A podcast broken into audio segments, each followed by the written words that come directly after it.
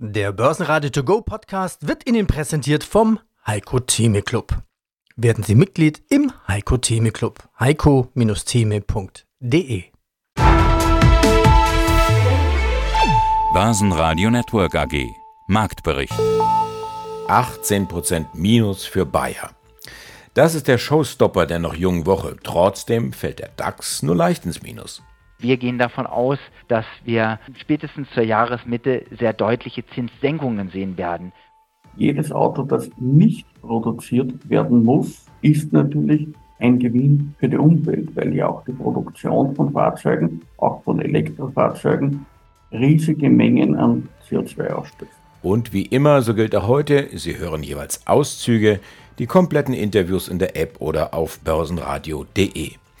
Es grüßt aus Studio 1 das Börsenradio Andreas Groß. Die Schlusskurse in Frankfurt, DAX leichtes Minus 0,1% 15.901 Punkt.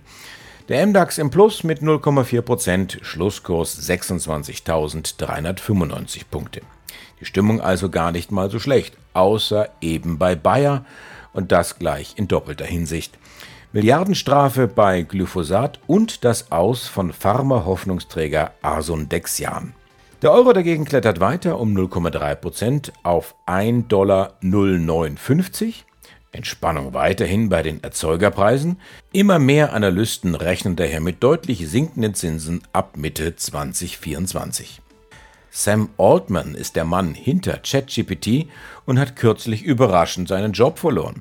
Viele Bewerbungen musste er offensichtlich nicht schreiben. Microsoft holt den Spezialisten an Bord bevor es jemand anders tut. Diese Quasi-Erweiterung der Beteiligung kommt gut an bei den Anlegern. Microsoft auf Rekordhoch. Mein Name ist Adrian Röstl, ich bin Leiter Portfolio Management bei HK Lunes. Andi Groß aus dem Studio des Börsenradio. Lassen Sie uns an dieser Stelle doch mal vorausschauen auf das kommende Jahr. Also gedanklich 2023 abhaken und uns darauf freuen oder vielleicht auch irgendwo mit den Zähneklappern, was da 2024 auf uns zukommt. Was sind denn die großen Themen im kommenden Jahr? Ja, also ich glaube, es wird eher äh, zumindest zum Beginn in der ersten Jahreshälfte ein bisschen Zähneklappern werden.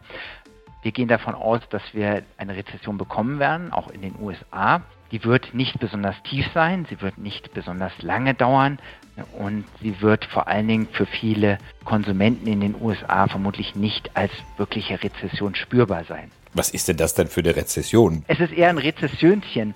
Wo, woher kommt es? Es kommt eigentlich aus, vor allem aus einer Besonderheit.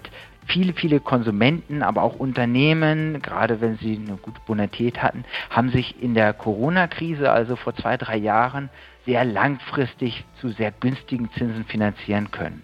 Die brauchen keine Refinanzierung. Und deswegen, und das war auch die Besonderheit in diesem Jahr, haben die Zinserhöhungen der US-Zentralbank gar nicht so richtig gespürt. Dieser Vorteil, der schwingt jetzt so ein bisschen zurück geht jetzt ein bisschen mehr, weniger stark in den Markt rein. Wir haben jetzt vor allen Dingen die etwas schlechteren Qualitäten, vor allem im Unternehmensbereich, aber auch bei den Konsumenten, für die die Zinsbelastung im kommenden Jahr deutlich ansteigen wird. Die werden ihr Verhalten, vor allen Dingen ihr Nachfrageverhalten anpassen werden und das wird uns so ein bisschen in die Rezession treiben. Der Arbeitsmarkt in den USA ist allerdings noch stark genug. Wir haben noch genügend Polster immer noch bei vielen Konsumenten, sodass diese Rezession nicht besonders tief werden wird. Ein Rezessionchen, also das finde ich ja auch irgendwo niedlich. Jetzt hatten wir kürzlich das großartige Treffen zwischen Xi, also China, Präsidenten und dem Präsidenten der USA beiden. Es waren sicherlich nicht die großen Verbrüderungsszenen. Wie haben Sie das denn interpretiert? Vor allen Dingen, was bedeutet das für die Zukunft? In welche Richtung wird sich China bewegen? Ja, es ist vor allen Dingen äh, viel interessanter, wie sie sich wirtschaftlich halten werden. Denn man konnte schon äh, in diesem aktuellen Treffen einen deutlichen Unterschied zu früher feststellen. Die Chinesen, äh, insbesondere Präsident Xi, ist viel vorsichtiger und umsichtiger vorgegangen, als das vorher der Fall war. China braucht den Rest der Welt, China braucht die Vereinigten Staaten, China braucht aber auch seine Absatzmärkte, denn die Wirtschaftserholung in China, die ruht zurzeit eher auf den kurzfristigen Stimulusprogrammen. Die grundlegenden Probleme im Immobilienmarkt und die schwache Binnennachfrage, das hat sich nicht groß geändert. Das belastet und verändert. Und wir haben in China eine Vertrauenskrise. Diese Vertrauenskrise, die können Sie nicht schnell wieder egalisieren. Das braucht Zeit und es braucht vor allen Dingen eine Verbesserung im Immobilienmarkt. Und das ganze Interview hören Sie auf börsenradio.de oder in der kostenlosen Börsenradio-App. Der Wikifolio Trader der Woche in Zusammenarbeit mit Börsenradio. Hallo, mein Name ist Arne Bries, ich verantworte das Wikifolio Herzdemographie. Seit 2013 ist das Wiki am Start. Durchschnittliche Performance 15%, investiert also in Aktien, die vom demografischen Wandel im Bereich der Medizintechnik profitieren oder zumindest profitieren soll. 15%, wie gesagt, es waren mal 20% bei unserem letzten Interview, das war vor einem Jahr. War das damals so eine Art Corona-Übertreibung? Ich denke, wir haben zwei Faktoren. Natürlich einmal eine Corona-Übertreibung, den Zinsanstieg, die allgemeinen ja, Verwerfungen momentan am Aktienmarkt, bedingt durch Ukraine und Krise in Israel, so dass es im Prinzip auch zu, ja, zu Verschärfung im Bereich Personal kommt, sowohl in den Firmen als auch den Krankenhäusern.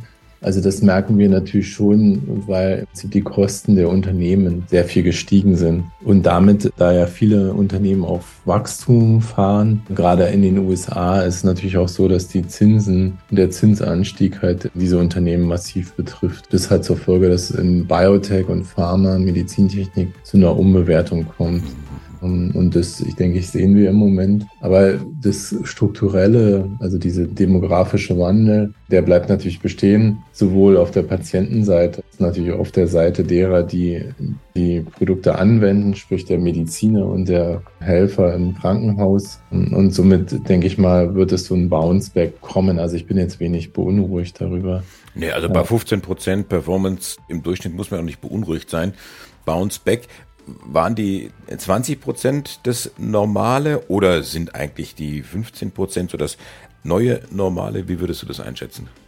Ich denke schon, dass wir, dass die Medizintechnik Pharmaindustrie ein hohes Wachstum hat. Nun war es halt in Covid sicherlich zu einer Überbewertung, Hype gekommen. Es normalisiert sich jetzt, aber ich würde nicht sagen, dass die 15 Prozent repräsentativ sind, weil natürlich das zu einer gewissen Abstrafung kam der Wachstums- und der innovativen Firmen, weil da halt eine Korrektur stattfand. Aber grundsätzlich ist ja dieser, nehmen wir jetzt mal das Gebiet Diabetes, dann haben wir ja da ein Wachstum in der Demografie in einem Patientengut von jährlich 20 Prozent. Also wir kriegen jedes Jahr 20 Prozent mehr Diabetiker. Die werden gefüttert von den Übergewichtigen. Die werden die gefüttert, das ist genau das richtige Bild. Also wenn man den Markt so sieht, füttert sich der Markt sich selber und der, der wächst ja quasi mit über 20 Prozent im Jahr. Das heißt, dass wenn jetzt die in diesem Segment teilnehmen, wie Novo Nordisk und Eli Lilly, Novo Nordisk ja sogar in, in zwei Stufen, ähnlich wie Eli Lilly, also sowohl bei den Diabetikern und jetzt bei der Behandlung von Übergewicht, dann sollte man ja, wenn man in der Firma kostentechnisch keinen Fehler macht, hat diese 20 Prozent wieder gespiegelt sehen. Und, und da es ja leider keine andere Lösung für dieses Patientengut gibt, denke ich mal, kann man das auch für diese Firma fortsetzen. Interessant fand ich natürlich diese Auswirkungen von diesen Obesity-Drugs von Eli Lilly und jetzt auch von Novo und anderen, die jetzt kommen werden, folgen werden, auf die Diabetes-Teststreifen von Dexcom und von äh, die Pumpen für Insulin, natürlich von Insulet. Also da merkte man schon, dass die Erwartungshaltung dann des Marktes war, dass durch diese Übergewicht verhinderten Pharmaka weniger Teststreifen, weniger Test-Setups, weniger Pumpen für Insulin benötigt werden. Und das hat der Markt abgestraft. Also das, das hätte ich in der Schärfe nicht erwartet. Wenn Sie das ganze Interview hören wollen, dann gehen Sie auf börsenradio.de. Ja, guten Tag, mein Name ist Gregor Rosinger. Ich bin Generaldirektor des Finanzkonzerns Rosinger Group. Der Rosinger Index, der Roskix, ist ja eigentlich zwei Dinge. USA und Finanzwesen, also die EBRD, ein Teil der Voltbank-Gruppe und daneben dann Rüstungswerte Leonardo, also ein kleiner Teil Italien, Lockheed Martin, großer Teil USA und die Fahrzeughersteller Stellantis, BMW und Mercedes. Um jetzt den Faden weiterzuspinnen. Worauf genau setzen Sie denn jetzt bei den Autobauern? Auf Elektromobilität, auf Nachhaltigkeit, auf die Zukunft oder äh, auf den klassischen Verbrenner? Stellantis ist wirklich ein Multimarkenkonzern, hat hier wirklich ein sehr breites Portfolio. Und warum die Autobauer? Äh, die Autobauer hängen durchaus auch mit meinen Überlegungen in Bezug auf RWT zusammen. Äh, ich bin natürlich überzeugt davon, dass es eine Antriebswende geben wird. Ich glaube aber nicht, dass es diese Antriebswende in diesem Zeitfenster geben kann, die von Politikern versucht wird, gesetzlich vorzuschreiben. Ich sage nicht, dass die nicht selber dran glauben, die glauben schon dran in ihrer linken oder linksextremen Blase, wo manche dieser Politiker aus der ehemaligen marxistischen Studentenbewegung herkommen. Dort ist das sicher so, dass man glaubt, dass das in diesem Tempo umsetzbar ist. Ich glaube nicht, dass es in diesem Tempo umsetzbar ist. Und aus diesem Grund ist es so, dass ich zu meinem Stellantis Engagement, das ja schon aus der Zeit stammt, wie das Ganze noch Fiat geheißen hat und FCA. Ich habe die ganze Historie mitgemacht bis hin zu Stellantis. Hier als, als Multimarkendealer, Stellantis ist technologisch sehr gut aufgestellt. Man hat von leistungsstarken Verbrennern, ich denke jetzt an Maserati, bis hin zu leistungseffizienten Elektrofahrzeugen, Plug-in-Hybriden, Hybriden, alles im Angebot das von klein bis groß, von mehrere hunderttausend Euro teuren Maserati bis runter zum kleinen Fiat-Modell. Genau das ist das, was die Bevölkerung in Wirklichkeit braucht, wenn sie mitgenommen werden will. Weil die Politik, die einfach versucht, eine Mobilitätswende vorzuschreiben, geht davon aus, dass der Großteil der Bevölkerung oder fast die gesamte Bevölkerung die Preise stemmen kann, die durchschnittliche Elektrofahrzeuge kosten. Und das kann die breite Masse derzeit nicht. Also aus dem Grund ist es wichtig, dass man Hersteller hat, die einen bestimmten Mix anbieten, die einen Mix von klein bis groß anbieten.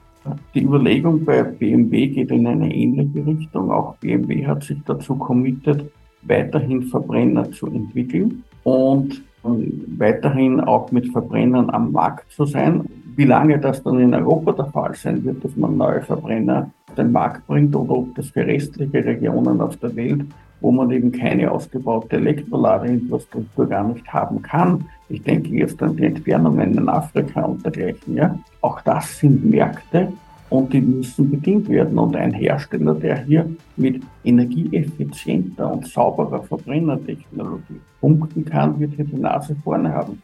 Ich bin Andi Groß, die Stimme des Börsenradio. Ich wünsche Ihnen einen schönen Abend. Börsenradio Network AG. Marktbericht.